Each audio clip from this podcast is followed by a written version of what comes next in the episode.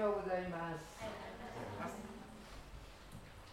2022年8月7日第一手術礼拝杉戸キリスト教会創立記念日礼拝そして創立69周年記念礼拝詩を始めますそれでは前奏のうちに心を静かにし死を待ち望みましょう。Thank you.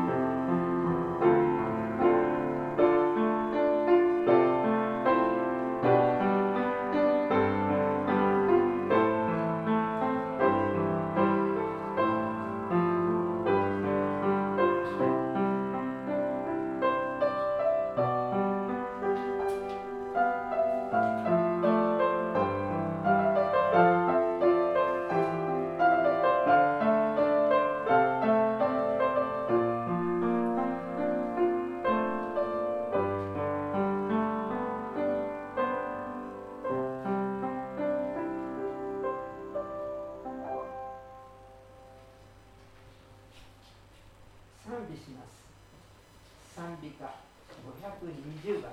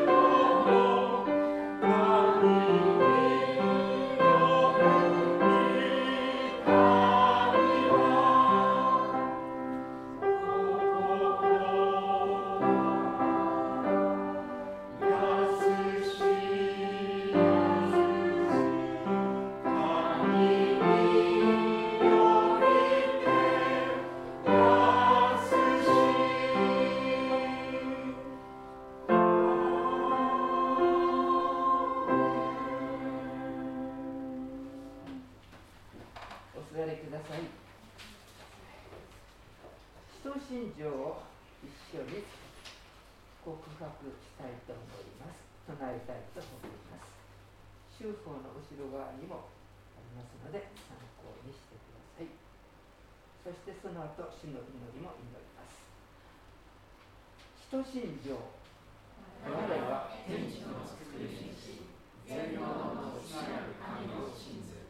我らはその一人を我らの主イエス・キリストを信ず主は聖霊により開かり乙女マリアより生まれ本領ピラトのもとに苦しみを受け十字架につけられ死にて葬られ世に至り三日目に死人のうちよりよみがえり天に昇り全能の父なる神の右に座しまわり私とより二人で生ける者と死ねる者とを裁くたま我らは聖霊を信ず聖なる行動の教会聖母の交わり罪の許し彼らのよみがえりとしえの命を信ずアーメン続いて主の祈りを祈ります主の祈り天にまします我らの父よ願うは皆をあがめさせるため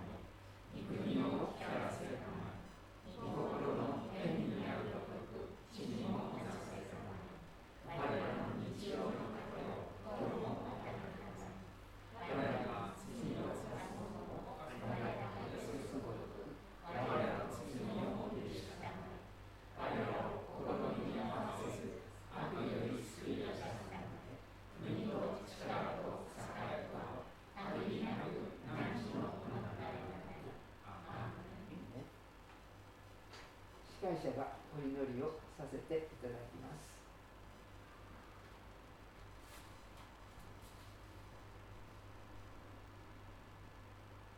主とその道からとを尋ね求めよ。絶えず主の御顔をしたい求めよ。天の父なる神様あなたの大いなる憐れみと恵みと祝福のうちに主よ今この礼拝に招いてください共に愛する方々と共に賛美祈りと御言葉とそして主を捧げ物をするこの礼拝をありがとうございます。主よどうかこのところに臨在くださいまして我ら一人一人のうちに働いてください。そうして主よあなたのあなたがいかに素晴らしいお方でありそして私たち一人一人を本当に心の底から愛しておられる。そのことをしっかりと私たちが感じることができますように。味わうことができますそして喜びと感謝にあふれて主よあなたを礼拝したく願っております。主よあなたの恵みによりまして杉戸キリスト教会も創立69周年を迎えることができました。この記念する日に私たち一人一人を招いてくださりありがとうございます。主をお語りください。主をどうかの町牧師を豊かに覚えて祝福して用いてください。またどうか今日明日明後日と今週も一日一日あなたの御言葉により我らの生活が導かれ守られ祝福されますように。時を同じにして主を主の皆によってイエス・キリストの皆によって集まっている小さな集まりであろうと大きな集会であろうと主はどうか祝福し今日も一日あなたの皆が喜ばれ崇められそして感謝の日の一日でありますように礼拝の日でありますように主をまたお願いいたします。今日用いてくださいます沼地牧師を豊かに握りしめその備えられた御言葉を主を御霊の力によりあなたの権威によりそして祝福してその御言葉を語ることができますように祝福してください主よ時を同じくして病のところにあり入院している人がまた体調を崩してそれぞれのところで休んでいる方々も覚えますけれども主よどうかあなたの約束を信じます。この山でもエルサレムでもないところで父を礼拝する時が来ます。今がその時です神は霊ですから礼拝する者も霊と誠をもって礼拝すべきです。あなた方は分からないで礼拝をしていますが私たちはよく理解して礼拝をしてますとイエス様はスカルのお手でお話しさせましたよ。主を霊である主である全能の地なる神様。どうかあなたの宮座が主をこの礼拝にそして今週過ごそうとしている一日一日のうちに主に豊かな祝福と恵みがありますよともかく主を69年間あなたの恵みによって支えられてきたことを感謝してイエス・キリスト様のお名前によってお祈りいたします。座ったままで賛美します。賛美歌の494番です。賛美歌の494番です。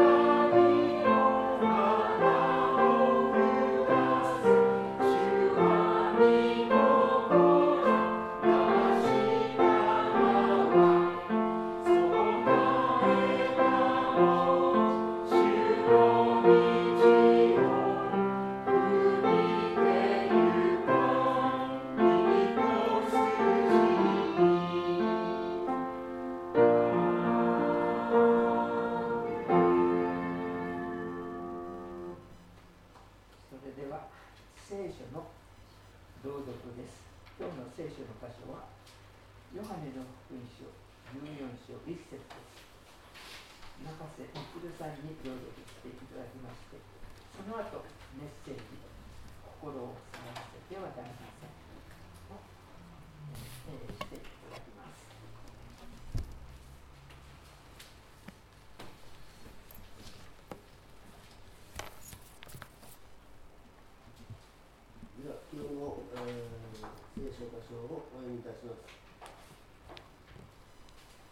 ので、え2回、えお読みしたいと思います。ヨハネの福音書14章1節あなた方は心を騒がせてはなりません。神を信じ、また私を信じましょう。あなた方は心を騒がせてはなりません。神を信じ、また私を信じなさい。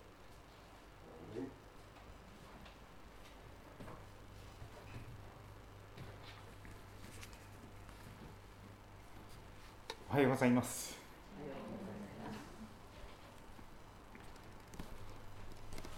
幸いな礼拝にようこそおいでくださいました。心から歓迎いたします。神様はあなたを愛しておられます。私の言っている神様というのはあなたの作り主なる神様です。あなたのデザイナーメーカークリエイターである神様はあなたをとっても素敵な世界でただ一人しかいない特別な人間として作ってくださいました。そしていつも一緒にいてくださる。いつも心を向けていてくださる。そのような素敵な神様であられます。その神様からの祝福が皆様の上に豊かにありますようにとお祈りいたします。短く祈りましょう。天のお父様8月を迎えることができました。ここまでの歩みをあなたが守り導いてくださったことを感謝いたします。主よあなたに導かれて今このところに呼び集められてまいりました。今心を静めてあなたの御言葉を待ち望みます。主をお語りください。しもべは聞いております。聖書を通して今も生きて働いておられるイエス様が私の心に親しく語ってください。その声を聞き取ることができますように。その小さな声に導かれて謙遜に素直にあなたについていくことができますようによろしくお願いいたします。イエス様のお名前によってお祈りします。アーメン。日本では戦後77回目の8月を迎えております。戦後じゃない国もたくさんあります。でも日本は一応戦後ということで77回目を迎えております。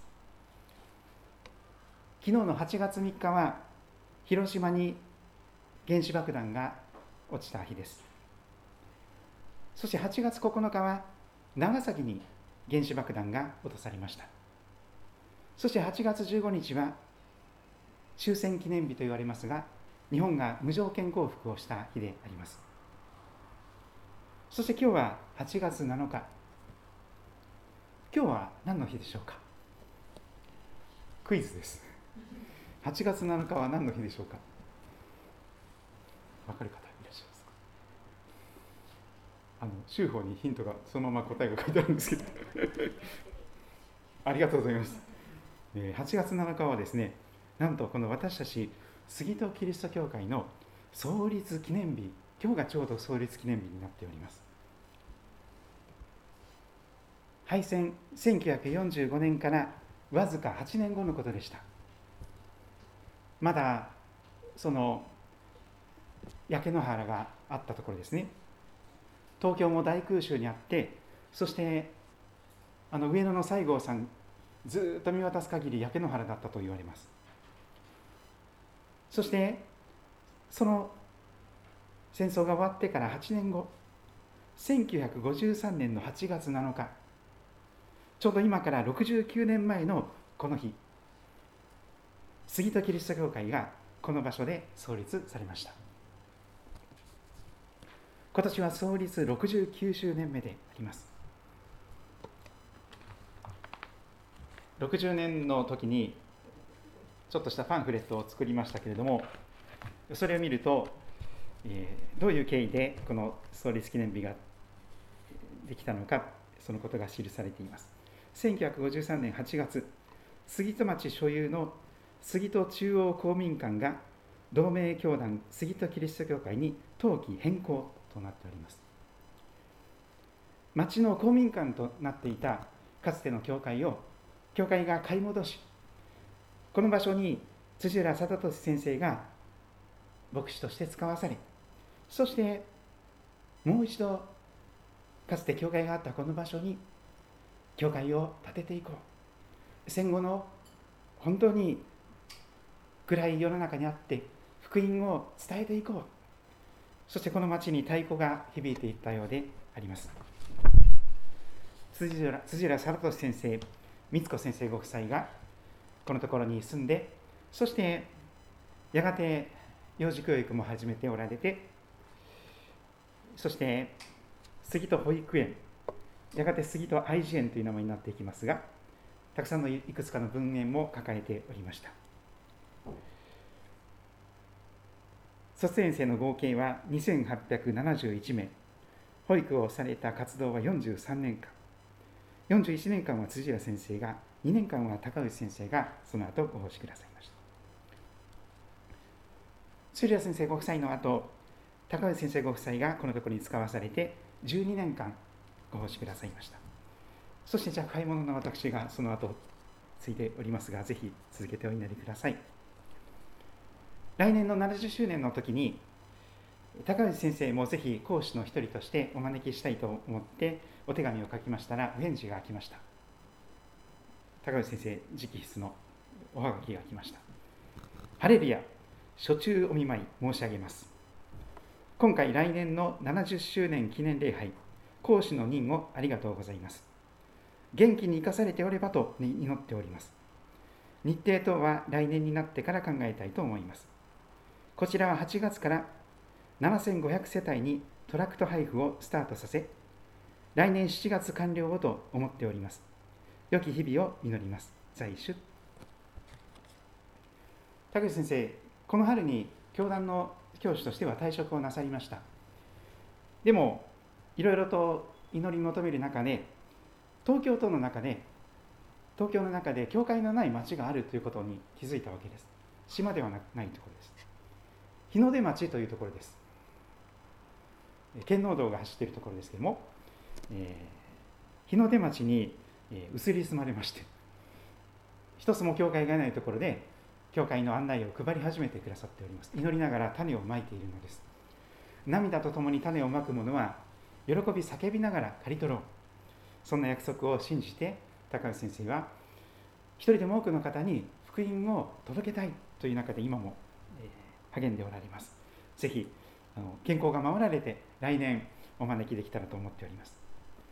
そして先日来てくださった宮本主任先生ご夫妻も来年またお招きしたいと思っております。70周年という節目の年に、えー、おかけお声をかけてくださって本当に感謝しますということで喜んで来てくださることになっております。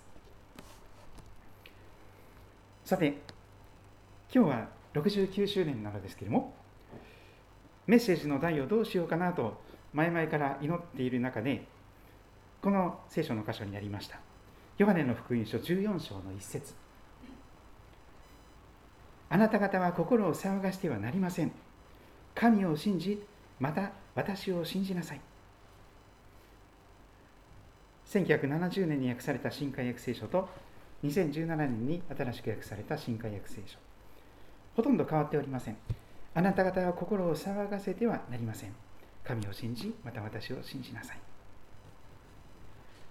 今日はこの箇所から、心を騒がしてはなりませんという題をつけました。最初に結論を申し上げます。心を騒がせない秘訣が3つあります。3つ。1つ目は、自分が罪人である。そして自分は自分で救えない。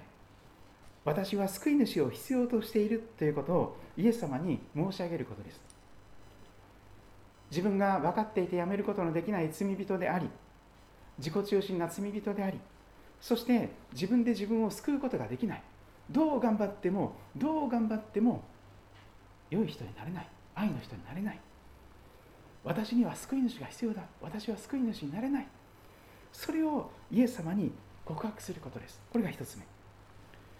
そしてその次2番目はイエス様に人生の中心に来てくださいとお祈りすることです。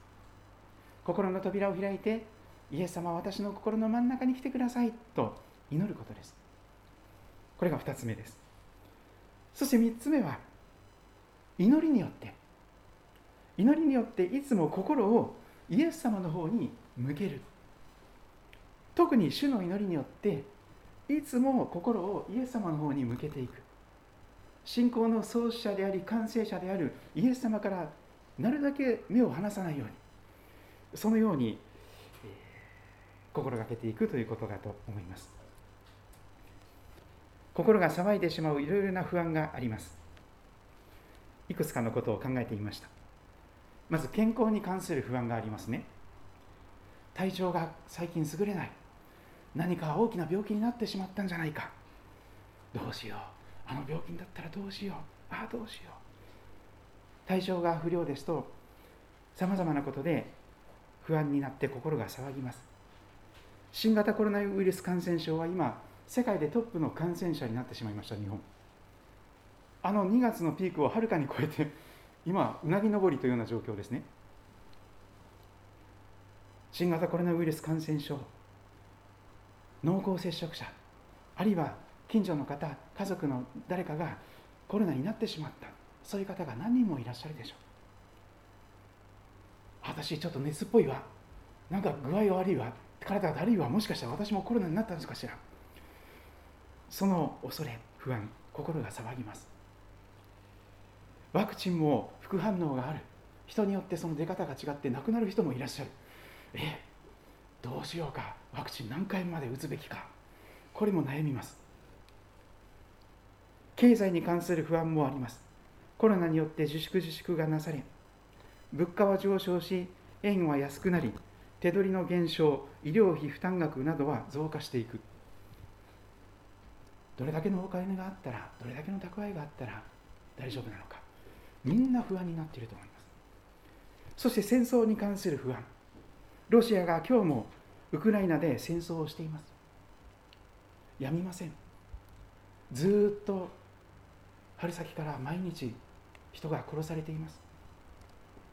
そして最近は中国と台湾が緊張になってきました。アメリカから台湾に行ったからですねあの方が。中国は軍事演習ということでたくさんのミサイルをですね打ち込んできたりしております。気象や災害に関する不安もあります。酷暑です。猛暑日という言葉はやがて酷暑日に変わるらしいです。40度以上の日が続くとそれは酷暑日だそうです。あまりにも酷な暑さ。もうこの場所もですねそこに温度計がありますが窓を全開にしてカーテンを閉めていても40度になります。すぐに40度になります。酷暑です。これが連日続くともう参ってしまいます。さらにそれがですね急降下してですね今度また気温が20度ぐらい下がってしまう。そして集中豪雨が線状降水帯と言われるところが至る所で山形や青森やまた日本海側のいろんなところまだいろんなところで毎日のように洪水が起こっております。杉戸町もいつそうなるか不安になります。地震や雷や氷も降ってきます。将来に対する不安はますます大きくなっています。この子供が大人になっていく時大丈夫かしら？私私たちが先立っていく時にこの子がちゃんと生きていけるかしら？孫のことも心配です。この孫がこの孫がまごまごしているんですけどもこの孫が本当になんとか祝福した人生を生きてほしい。せっかく生まれてきたんだから生まれてきてよかったという人生をなんとか生きてほしい。祈りは絶えません。介護のこともあるでしょう。親がだんだん年老いてくる。あるいは家族の中で。誰が誰を介護するのか老老介護になります。自分の老後のことも心配になるでしょう。そしてやがて来る死と終末。黙示録などを読みますと大変恐ろしいこの先に起こることも書かれております。そしてなんと教会に対する不安もあるかもしれません。少子高齢化。日本の多くの教会はそこに集っている方の平均年齢が70歳前後になっています。平均年齢70歳なんです。あと10年20年したらほとんどの人天国行っちゃうんです。まあ、幸いにして私たちの教会は59.5歳です。まだ60歳ぐらいです平均年齢。あのちょっと若い中学生とか何人かの方宣伝に加わってくださったりしますので59.5歳ですがでもかつてと比べると少しずつじわじわ上がっていると思います。コロナの影響もありますが礼拝出席者が減っているかもしれない。厳重倍参会員も減っているかもしれない。受選者数はどうか。これは先細りじゃないのか。もしかしたら教会がなくなってしまうんじゃないかという不安や心騒ぐことまで起こっているかもしれません。そこで今日の御言葉なのです。ヨハネの福音書14章1節。修法の御言葉のところに印刷しておりますのでご参照ください。イエス様が最後の晩餐の席で十字架にかけられる前のようにお弟子さんたちの足を洗ったりしながらその中で語ってくださったことの一つです。その前の13章では私はもう間もなくあなた方がついてくることができないところに行くよと言うんです。それは十字架にかけられて殺されて埋葬されていくということでした。そしてその後天に上げられていくということでした。それを聞いた弟子たちは心がざわついたのです。これだけは覚えておきたい聖書の言葉100今日のところを開いてみますとこのヨハネの福音書14章1節の衝撃的な内容をよく理解するために少し文章が、説明されています。この14章1節の衝撃的内容をよく理解するためには13章の終わりを読む必要があります。前の章からのつながりなしに単独で始まる章はありません。これは2階の広間で行われた最後の晩餐の一部です。イエス様は十字架にかかられる前の弟子最後に弟子たちと会われました。一緒に夕食を食べられたのです。そしてそこで生産のことがなされていきます。13章の終わりでイエス様は突然別れの時を告げられます。弟子たちは非常に悩みます。残された時間は少ない。わずかだと言われたのです。弟子の一人シモン・ペテルはイエス様に尋ねました。主をどこにおいでになるのですか？イエス様は答えられます。私が行くところにあなたは今ついてくることができない。しかし後からついてくることはできる。なぜ今ついていけないんですかイエス様。あなたのためなら命も捨てますよ。私のために命も捨ているのですか。あなたに言います。ペテロ。鶏が鳴くまでにあなたは三度私を知らないと言います。そのような会話の後にシーンとした静寂の間が静かな時があったに違いありません。しかしその直後にイエス様はおっしゃるのです。あなた方は心を騒がしてはなりません。神を信じまた私を信じなさい。今日ね14章に書かれている真実は人生で一番辛い時困難な時に有効なため背景を理解することが大事です。イエス様はこれらの言葉を雲一つないガリラヤの野原で語られたのではありませんでした。ご自分に敵対する町の中の密室で差し迫ったその十字架の危機を目の前にして語られたのです。ですから人生の一番深い谷間にいる時一番暗い時思いがけず身をよじるような苦しみに苛まれる時この御言葉が確信を与えてくれます。神を信じ神の御子を信じているその確信であります。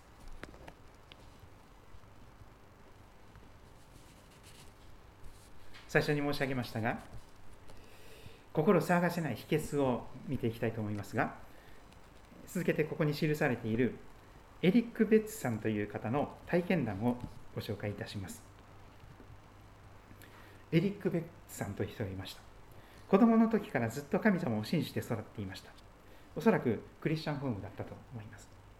そのことを裏付けるものは何もなかった。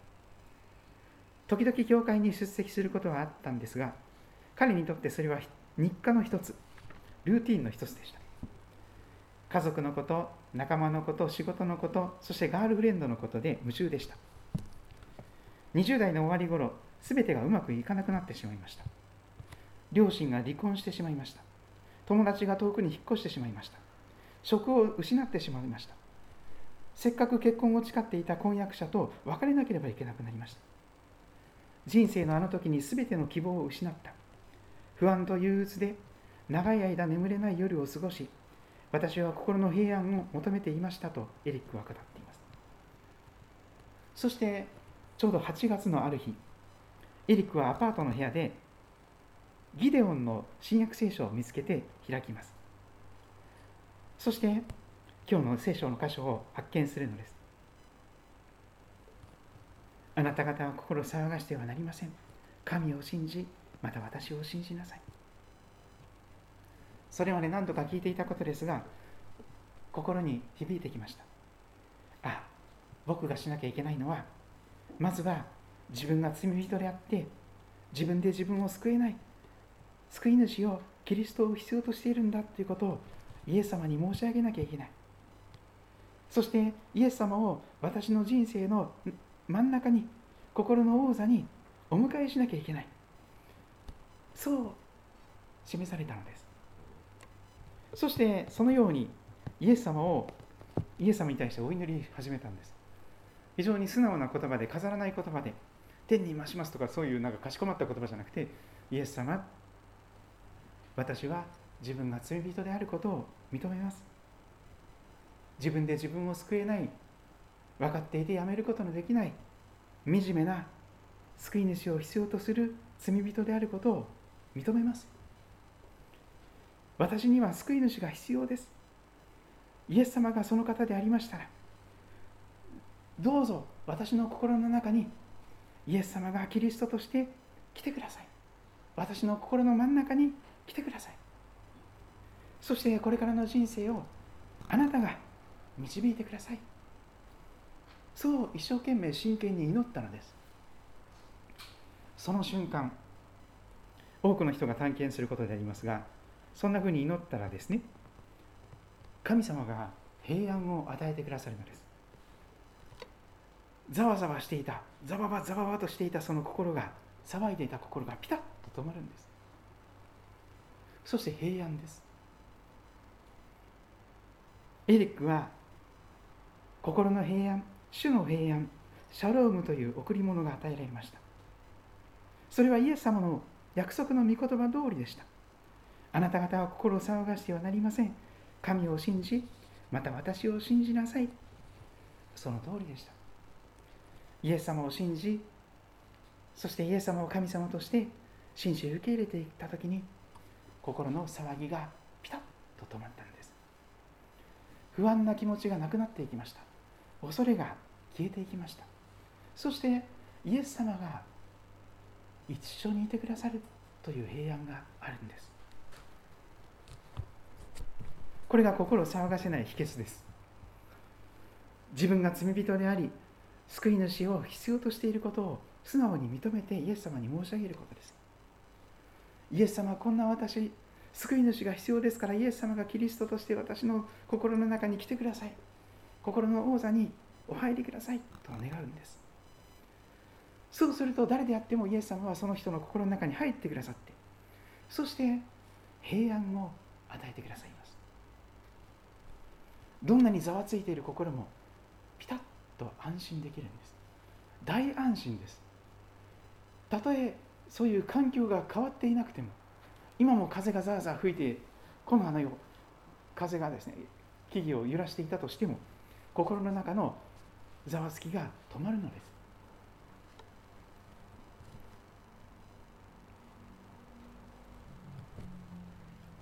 心を騒がせない秘訣。皆さんはそれを実際に実践されたことがあるでしょうか、えー、心騒いで仕方がないわ。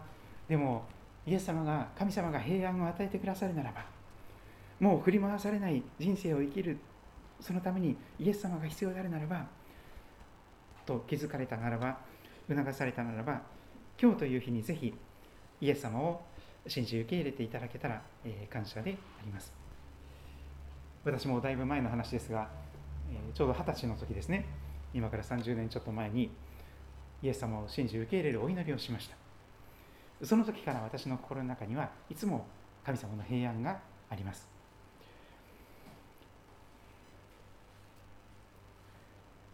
今日は実は礼拝の中でいつもより時間をとってお祈りをする時を持ちましょうということになっております。祈るというのは心をイエス様に向けることです。問題ではなくてコロナとかですね。なんか台風とかですね。集中豪雨とかそういうあるいはなんかこうなんかいろんな心配事そこに目を向けてそこに焦点を合わせるのではなくてイエス様に心を向けていくことです。それが祈りです。そうするとイエス様に焦点があった瞬間に不安や恐れがざわつく心がピタッと止まるんです。あイエス様がいてくださるから大丈夫だ。恐れるな私があなたと共にいるとイエス様が言ってくださっている。たじろぐな私があなたの神だからってイエス様が声をかけてくださる。私はあなたを離れずあなたを捨てない。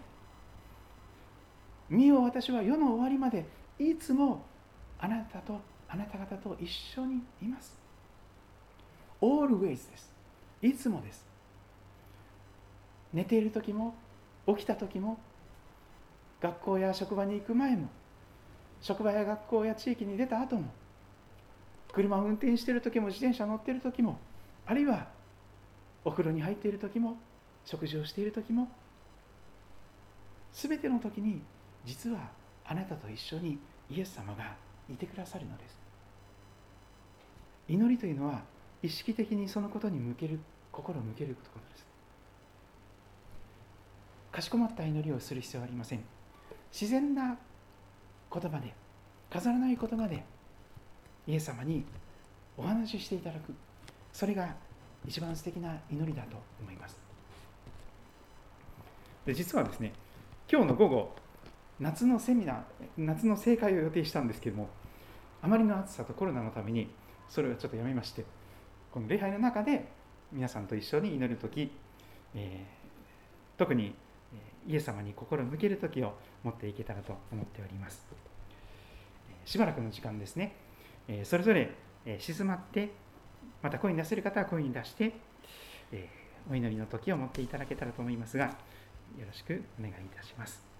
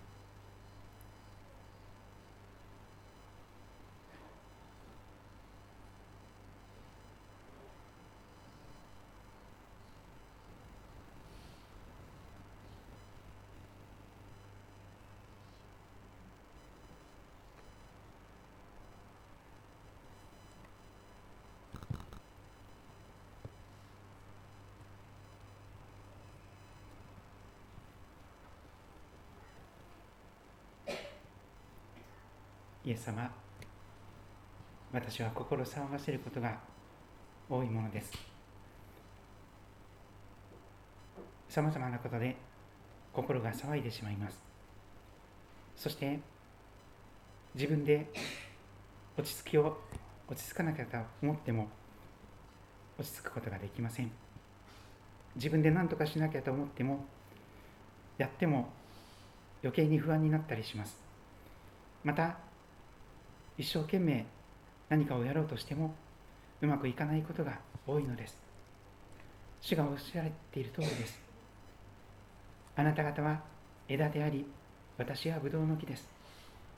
枝がブドウの木につながっていなければ枝だけでは何もすることができない。実を結ぶことができない。あなた方は私を離れたら何もすることができない。主よ私は罪人であること。自分で自分を救えないことを認めます。分かっていてやめることができないのです。心のざわつきや不安が収まることがありません。神様イエス様どうかあなたが救い主として私の心の中にお入りください。そして私の心の真ん中で私の心を収めてください。あなたの平安で満たしてください。あなたがいつも一緒にいてくださること。あなたが十字架で身代わりに死ぬほどに私を愛してくださっていること。よみがえられたイエス様は今も生きておられること。神様がイエス様が約束しておられることは一つも嘘がないこと。を思います。信じます。どうぞしよう。あなたが私の心の王座にお座りください。私の心をあなたの愛で満たしてください。あなたの平安で満たしてください。あなたが心のざわつきを止めてくださいますようにお願いいたします。そしてしよ特にすぐに心を騒がしてしまうものですがそのような時気づいた時にはいつもすぐにイエス様の方に心を向けたいと願います。どうぞ神様新しく始まる新しく始まった1週間毎日毎日それぞれのところにおいて私たちはイエス様と一緒に旅を続けますがそこにもイエス様がおられることまたイエス様は全てのことを働かして益としてくださることマイナスをプラスに変えてくださることすでに平安と将来を約束して私たちの人生に計画を持っていてくださることをありがとうございます。杉戸キリスト教会の中に私たちを加えてくださってありがとうございます。辻良先生ご夫妻ありがとうございました。高内先生ご夫妻ありがとうございました。そして神様多くの信仰の先輩たち兄弟姉妹たち本当に感謝します。多くの方々はすでに天に行かれておりますけれども神様残されたものもまだいます。神様残された日々ますますイエス様と共にイエス様のそば近くを歩むことができますようにまたいつも心をイエス様の方に向けてそして神様平安の中を喜びの中を世の光として光り輝くことができますように。地の塩としてその塩気を失うことがありませんように。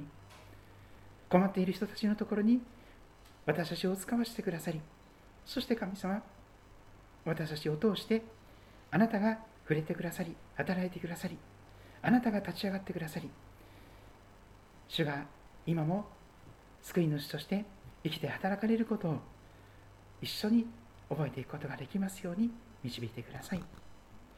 家族のこと子供たちのこと孫たちのことまたコロナのことまた気象のこといろんなことがありますけれども神様どうぞその全てを全を収めているあなた様のもとに全ての重荷を下ろしそして神様あなたと共に歩むことができますようによろしくお導きください。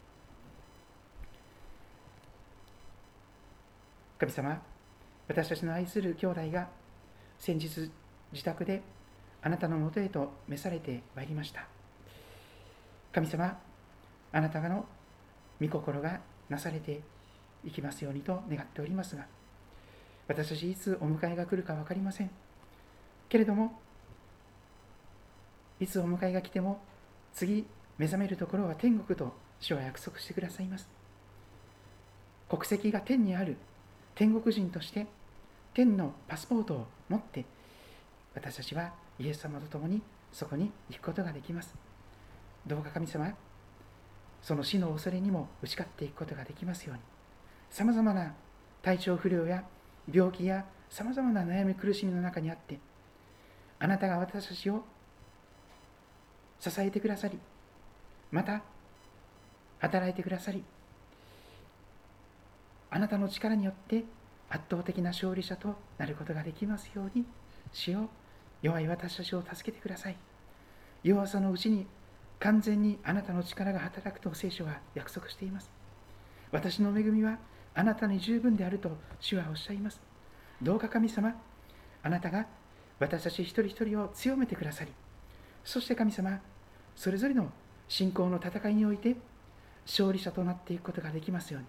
しかもすでに十字架によってよみがえりによって悪魔と罪と死に打ち勝ってくださった勝利者である主が私たちの味方になっていてくださいますから。そしてこの教会の頭としてこの教会を続けて導いてくださいますから。感謝いたします。どうか神様私たちがますます祈りに勤しみ祈りに励みそして共に祈り合うことができますようにそして主よ祈りの中で今も生きて働かれる主をその栄光を見させてくださいますようにお願いいたします。主を感謝します。教会へ離れていらっしゃる兄弟姉妹がいらっしゃいます。どうぞ神様それぞれのところにおいて神様あなたが共にいてくださることをまた神様折にかなった助けを主がお与えくださいますようによろしくお願いいたします。感謝します。すべてのことをあなたの御手にお委ねいたします。イエス様のお名前によってお祈りいたします。アーメン。